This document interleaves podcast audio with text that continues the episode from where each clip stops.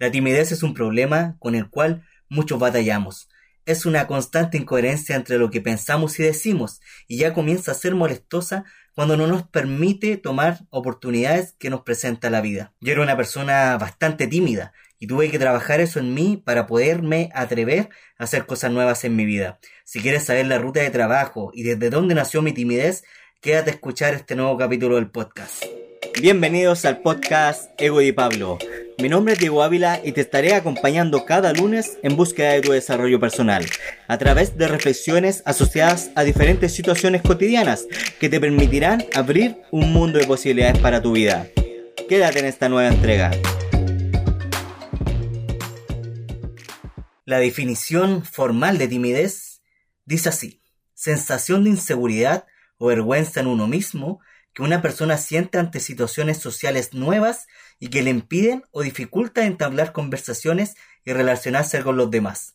¿Te suena conocida esta definición? Bueno, aquí tenemos dos factores clave. Por un lado está la inseguridad que tiene que ver con la confianza y por otro lado la emoción mixta de la vergüenza que tiene que ver con nuestros valores, que nos da vergüenza cuando sentimos que vamos a pasar a llevar algún valor, ya sea cultural, social o de nosotros, y nos genera esta vergüenza. Pero ¿de dónde nace esta timidez? Te contaré mi historia personal. Primero que todo yo nací prematuro a los seis meses de gestación y aparte era el primer hijo. Por lo tanto mi crianza fue como muy sobreprotectora dado mis complicaciones que tuve en mis primeros meses para poder desarrollarme. Esto obviamente duró hasta que nacieron mis hermanos, pero yo me quedé con esta sobreprotección y me pasaba que creía que el mundo fuera de mi hogar o de mi familia era inseguro y me generaba obviamente miedo. Por lo tanto, crecí con esa inseguridad y cada vez que me fui desarrollando esta inseguridad también fue creciendo.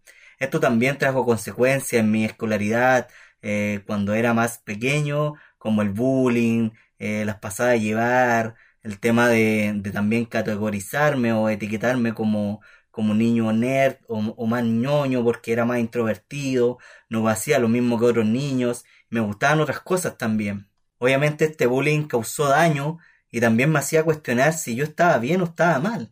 Y te empiezas a culpar también por ser así y además empieza a alimentar mucho más esa inseguridad.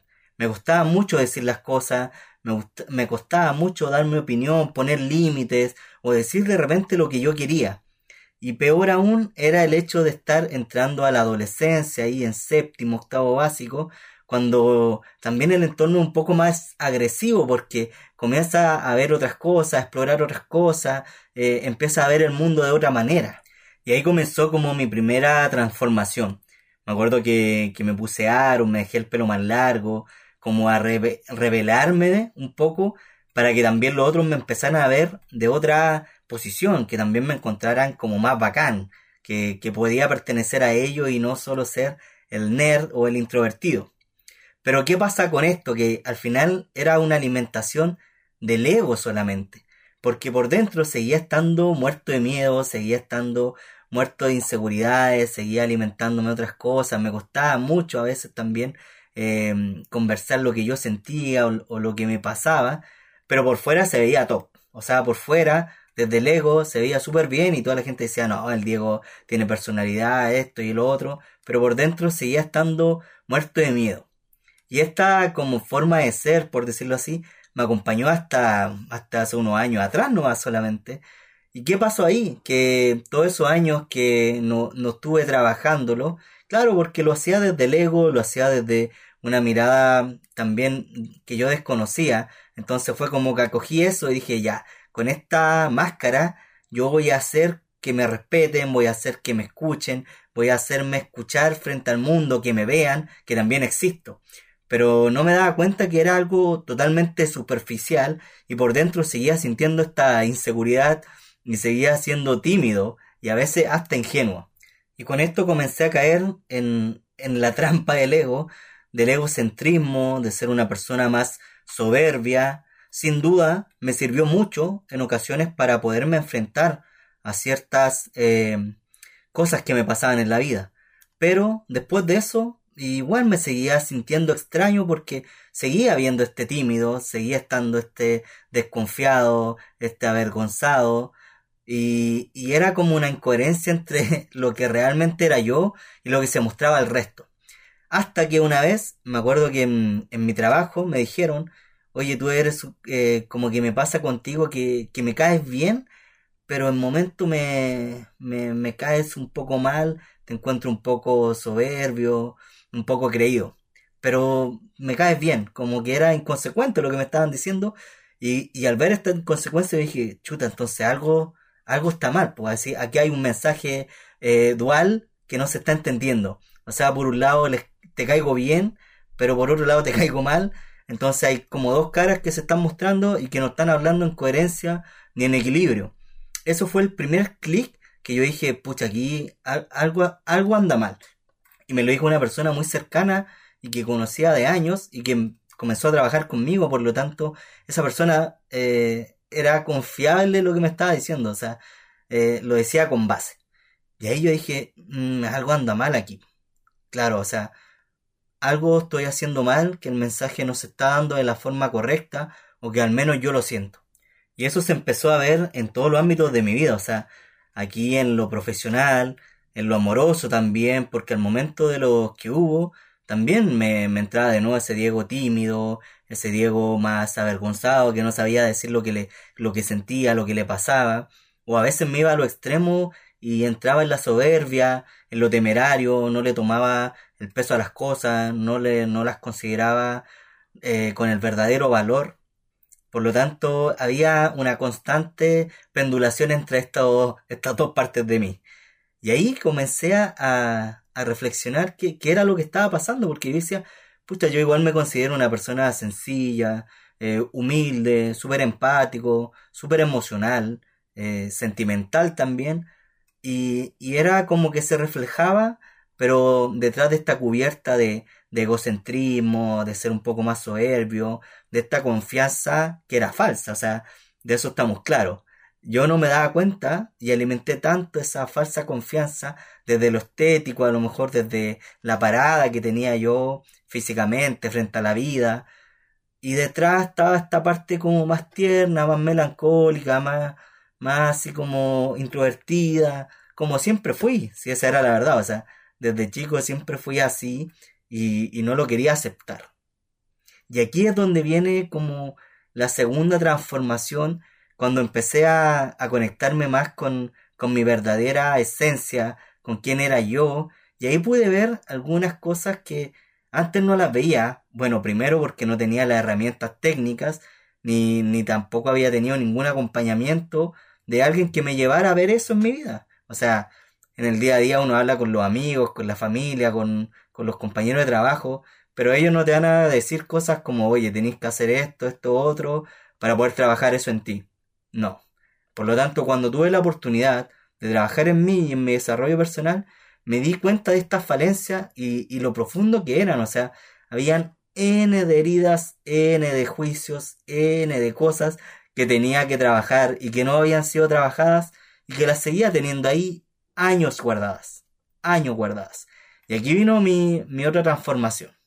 Comencé a ver las cosas que, que no estaba viendo, que eran como mis fortalezas, porque siempre las vi como, como algo negativo. Por ejemplo, el hecho de, de ser a lo mejor más introvertido, más nerd, o, mi sensibilidad y, vulnerabilidad, que también eran algo especial en mí, que hacía que lograra la empatía con las personas, pero yo lo veía como algo malo, como que algo que no, no era confiable, porque tenía arraigada otro, otro juicio que, que la confianza o este, o esta persona más eh, altanera era la, la que era bacán y la que era respetable y la que era considerada como alguien más poderoso. Pero era, eso era solamente desde el ego. Y desde ahí comencé a, a conectar con, con que, claro, la, las cosas que eran de, de mi esencia, desde ahí estaba mi poder. O sea, esa vulnerabilidad que tenía yo, esa emocionalidad, eh, ser un poco más sentimental, me permitía conectar bien con las personas. Y eso era lo que me hacía dar confianza, crear vínculos, etc. Por otro lado, también este más introvertido, más nerd, por decirlo así, era una parte de mí que, que yo la disfrutaba y que hace rato no, no la tomaba en cuenta.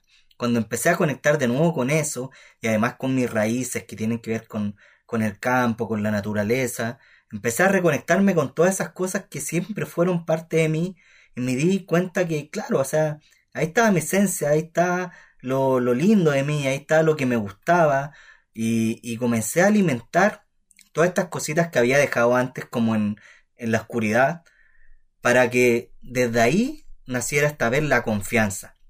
O sea, cada vez que me paraba frente a una persona o frente a algo, desde ahí va a salir mi confianza. O sea, desde esa sencillez, desde esa empatía, desde esa vulnerabilidad, iba a nacer mi confianza. Ya no iba a nacer desde este ego, desde esta máscara que tenía, que al final era solamente ego, era algo superficial y que realmente no, no me daba confianza porque por dentro seguía estando muerto de miedo. Y desde ahí comencé a derribar esta timidez. O sea, me comencé a atrever, pero ya de una forma más genuina, más real, y, la confianza nacía de cosas que realmente era yo. Por lo tanto, ya no había nada que ocultar. Y también la vergüenza fue a, comenzar a, derribarse también, porque también no, no, había nada que ocultar, insisto. O sea, esto era yo, esto soy yo, este, este soy yo por completo. Así como me ven, como me escuchan, así soy. Y, y esto es lo que tengo para ofrecer. Por lo tanto, empecé a notar que también mi oferta era esto, o sea, esto es lo que soy, y si les gusta bien, y si no, bien también. Por lo tanto, ya cuando te deja de importar la opinión de los demás, pero también estás conectado con lo que realmente tú quieres mostrar, ahí está perfecto. O sea, estamos hablando de una coherencia, de una sincronía, de un equilibrio, de ser quien eres. Así de simple, o sea, no hay nada más que demostrar. Y eso no quiere decir que me transformé en una persona extrovertida. Al contrario, yo creo que era extrovertido cuando estaba con el ego y ahora me convertí en una persona que tiene a lo mejor personalidad para decir las cosas, pero ahora me encuentro lo más introvertido del mundo. O sea, me gusta estar en la casa, me gusta leer, me gusta, soy más de compartir con amigos en, fiestas de casa que salir. Entonces, fue como que me, me reencontré con las cosas que había dejado de lado y ahora siento que todo lo que me rodea es mucho más valioso que antes. O sea, cuando fui a esa persona que era más egocéntrica, más extrovertido y trataba de demostrar un personaje, eh, todo lo demás era como súper superficial. Entonces cuando me reconecté con esta cosa más genuina, empecé a ver quién eran los amigos de verdad, quién era la familia que estaba ahí contigo realmente y el círculo también se empezó a disminuir. Es por eso que te quiero hacer la invitación a que comiences a evaluar desde dónde nace tu confianza o tu desconfianza y también qué es lo que alimenta tu vergüenza, o sea, qué sientes que estás vulnerando de, de algún valor, ya sea cultural, social o personal, al querer atreverte. ¿Por qué no te puedes atrever? Es ahí la respuesta. Porque para comenzar a alimentar esta confianza tienes que estar conectado con algo que realmente sea tuyo. Entonces, cuando las cosas es realmente genuina en ti, puedes trabajarla y sacarle el mayor potencial. Yo en mi caso le saco el jugo a esta empatía, a ser un poco más sentimental, mostrarme vulnerable y también a, a lo introvertido, ¿por qué no? Pero tú tienes que buscar lo que te haga más sentido a ti, desde dónde pueden hacer tu confianza eres una persona realmente cariñosa, por ahí puede ser. A lo mejor es eres una persona que le gusta, no sé, cantar o, dar su opinión, o a lo mejor hacer cosas audiovisuales, no sé, estoy inventando. Pero empezar a trabajar en lo que realmente te entrega confianza y te sientes cómodo. Eso es lo más importante, que te sientas cómodo, que no sientas que estás inventando un personaje, sino que realmente seas tú. Trabaja en eso y trabaja tu confianza. Eso no quiere decir que vas a ser una persona extrovertida o esta personaje que nos venden mucho como de la persona exitosa. No, puedes ser exitoso también a tu manera, introvertido, en una cabañita ahí en el campo, bien tranquilo. Y está perfecto, porque ese eres tú. Así que te invito a hacer esa reflexión, a evaluar y como siempre tú sabes, mi, mi correo, mi, mi Instagram está abierto para cualquier consulta o duda. Si te quedaste hasta acá, hasta el último escuchando este podcast, te recuerdo que tienes que apoyarme ahí con un like o compartir o suscribirte si me estás escuchando por YouTube. Y también hacerme saber que escuchaste este podcast comentándome la foto del capítulo o compartiendo tus historias con el hashtag Adiós Timidez. Así yo sabré que escuchaste este capítulo hasta el final y te agradeceré nuevamente por haber estado conmigo. Espero te haya gustado. Te recuerdo, compártelo, suscríbete, dale me gusta, escucha los capítulos anteriores, etc. Te mando un gran abrazo y que tengas una excelente semana. Nos vemos.